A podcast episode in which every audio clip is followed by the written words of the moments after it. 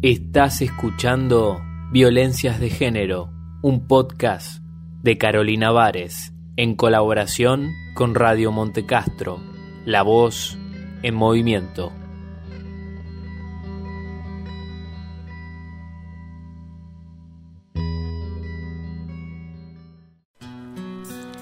Hola, ¿qué tal? Mi nombre es Carolina Vares, soy periodista, estoy trabajando en todo lo que tiene que ver con violencia de género, pero apuntando básicamente a lo que es el abuso psicológico, ¿no? La semana pasada habíamos hablado ya en las características directamente del narcisismo y de los psicópatas, ¿no? Vivimos una serie de características con respecto a, a cómo identificarlos, cómo conocerlos y demás. Hoy vamos a hablar eh, el tema de qué pasa cuando uno ya se enamora, se vincula con un psicópata narcisista, ¿no? ¿Qué es lo que sucede, no? Parece que mucha gente te dice, bueno, sos adicta a esta persona que te hace mal, ¿no?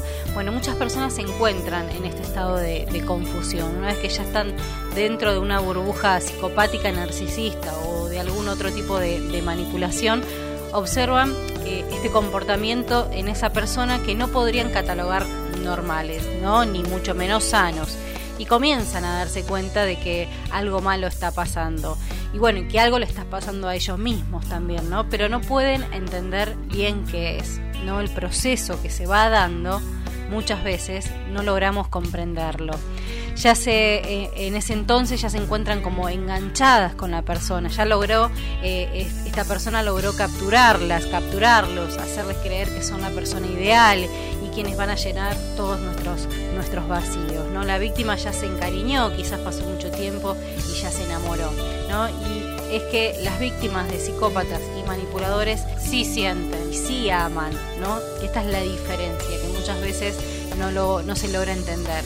La persona, la víctima, generalmente tiene esos sentimientos y sí puede amar, ¿no? En cambio, las personas con rasgos psicopáticos solo usan, manipulan y controlan. Son personas que ya lo habíamos hablado, no tienen emociones, no tienen sentimientos. O sea que ellos no saben lo que es querer o amar a otra persona, ¿no? Pero, ¿por qué les cuesta tanto desprenderse de esa realidad y de esa relación? Aun cuando ya han pasado quizás miles de situaciones, miles de evaluaciones, mentiras, maltrato encubierto, traiciones, en donde se encuentra ¿no? ese mecanismo que lleva a las víctimas a sentirse sedientas de, su perpetrador.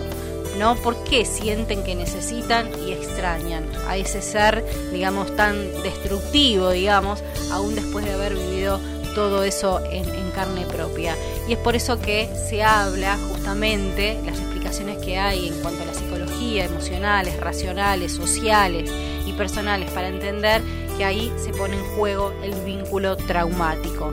¿no? Una de ellas tiene que ver con un proceso de aprendizaje ¿sí? que tiene que tener la víctima. Y se da eh, justamente esa adicción. Eh, la víctima se comporta como el psicópata espera de ella, de igual forma, digamos, ¿no? Al no recibir eh, un reforzador positivo por el cual se mantendrá en un estado de expectativa cada vez más grande cuando lo, lo perciba, ¿no?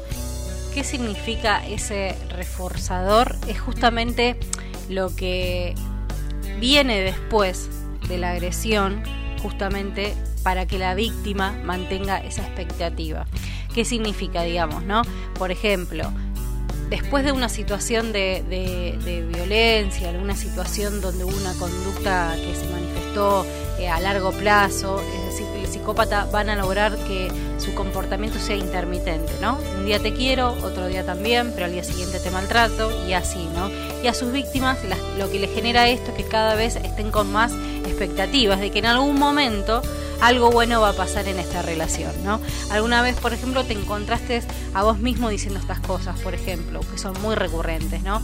Bueno, en el fondo es buena persona, tengo fe de que vamos a salir adelante juntos, voy a trabajar duro para sacar a flote nuestra relación, vamos a volver a buenos tiempos, tenemos que sanar cosas juntos para crecer, el amor todo lo puede, es mi culpa, habré hecho algo mal, quiero ser la mejor para él o para ella, eh, no sé qué hacer para que vuelva a ser el de antes o la de antes, ¿qué tengo que hacer para que estemos bien, ¿no? En esa posición donde uno primero entra a justificar esa violencia, esa, esa expectativa que uno tiene hasta el punto tal donde llega a cuestionarse que todo lo que está sucediendo es por culpa de uno, ¿no?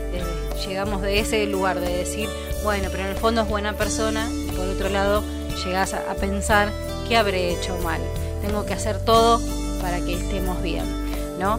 La lógica que aquí aplican los, los psicópatas y los narcisistas es que es obvio que si te maltratan todo el tiempo a sus víctimas, no van a durarle ni medio segundo, ¿no? Obviamente. Entonces, si el, si el maltrato ocurre en forma intercaladas, con gestos de cariño y bondad, digamos, esto va a ser que eh, va a ser un cierto maltrato encubierto y de esta manera la persona va a ceder nuevamente, ¿no? Es maltrato y no una confusión o una idea loca de la víctima, es maltrato, es parte del círculo de la violencia, ¿no? Que muchos no muchos les cuesta identificarlo, ¿no? Se arrepintió, me pidió disculpas. Bueno, el círculo de la violencia comienza de esa manera, ¿no?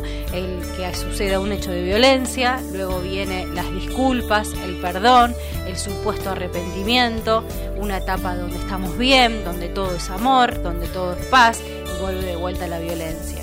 Y así sucesivamente. Es el círculo propio de la violencia, donde uno llega a confundirse, ¿no? Y a pensar que en realidad uno es el que está haciendo las cosas mal, ¿no? Suele pasarles a algunas víctimas de personas eh, abusivas que cuando pueden vincularse con alguien emocionalmente sano y equilibrado perciben esa estabilidad emocional como es un aburrido, ¿no? Entonces es como que necesitan todo el tiempo eh, eh, ese estimulante, ese sube y baja de, los, de las emociones para realmente estar bien. Por eso muchas veces se habla de adicciones. Es un mecanismo que afecta directamente al cerebro y en donde también entran en juego los neurotransmisores de placer, produciéndose de esta manera una activación en el circuito de recompensa cerebral, el cual también se activa en el uso de las drogas de, de alto poder adictivo.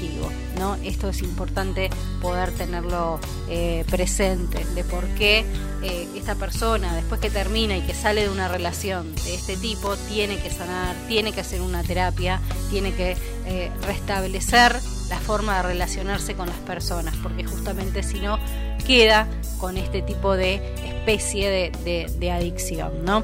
Así que, bueno, estas son cuestiones que uno tiene que, tener presente, ¿no? Que a la hora de, vivir este tipo de abuso, cuando el abuso es mayormente encubierto, que te sometieron a, a una distorsión de la realidad y de tu propia mente, ¿no? Y además estás bajo el poder del esfuerzo, del refuerzo intermitente, de ese manipulador o manipuladora, más difícil es, ¿no? Escapar de esa realidad, ser escuchado y validado en tu vivencia traumática. Por eso es importante, ¿no? El poder salir. Obviamente a través de todos estos podcasts vamos a estar hablando eh, seguramente de cómo salir de esta situación, cómo abordar, cómo lograr escaparse, ¿no? Cuando logramos eh, escapar de esa situación porque hay una ruptura o terminaron ellos, sino que las víctimas literalmente deben huir de sus garras. Todavía tienen que lidiar con su propio cerebro condicionado por el abuso, porque está condicionado a través del refuerzo intermitente, ¿no? De esta ida y vuelta que hace el manipulador. Y al encontrarse en esa situación de no exposición a la droga, la situación de expectativa con un psicópata, ¿no? Le podríamos decir eso. Eh, la droga es la situación de expectativa con el psicópata. Tienden a desear a su abusador eh, o expresan justamente esa necesidad de, extrañar, ¿no? Empiezan a, sentir como una necesidad. Lo que duró el vínculo hasta que te, vos te escapaste de eso, ¿no? Varias veces justifica sin querer a tu maltratador. Pasas por todos los procesos. Es porque es un calvario psicológico, ¿no? Hablábamos eh, al principio que todo esto, muchos psicólogos y psiquiatras Iñaki Piñuel, por ejemplo, que es un experto en todo lo que tiene que ver con psicopatías, él dice eso, ¿no? Que es un abuso al alma. Eh, así que hay que tener bien presente ¿no? en esta situación del vínculo traumático. No se trata solamente del trauma, sino también de la adicción que genera. La persona no está acostumbrada a nombrar de esta manera a sus vínculos traumáticos y confunde todo ese proceso con amor, con enamoramiento, con una pasión muy fuerte, irremediable, una locura total, ¿no? Te lo llaman ellos. Dicen, no estoy loca de amor, no puedo soportar que él se vaya. Y bueno, es un estafador claramente emocional con una falsa identidad con un falso comportamiento, ¿no? Así que ya a esta altura eh, sabes que todo eso ya no es real, que todo lo que viviste fue parte de una mentira y tenés que hacer todo lo posible para salir y para poder sanar tu alma y tu corazón. Bueno, hasta acá llegamos con todo lo que tiene que ver con la adicción que genera y el encuentro ¿no? y el vínculo que se produce cuando uno se enamora con un psicópata, de un psicópata próxima semana ya vamos a entrar directamente en cómo salir de esta situación. Hasta la semana que viene.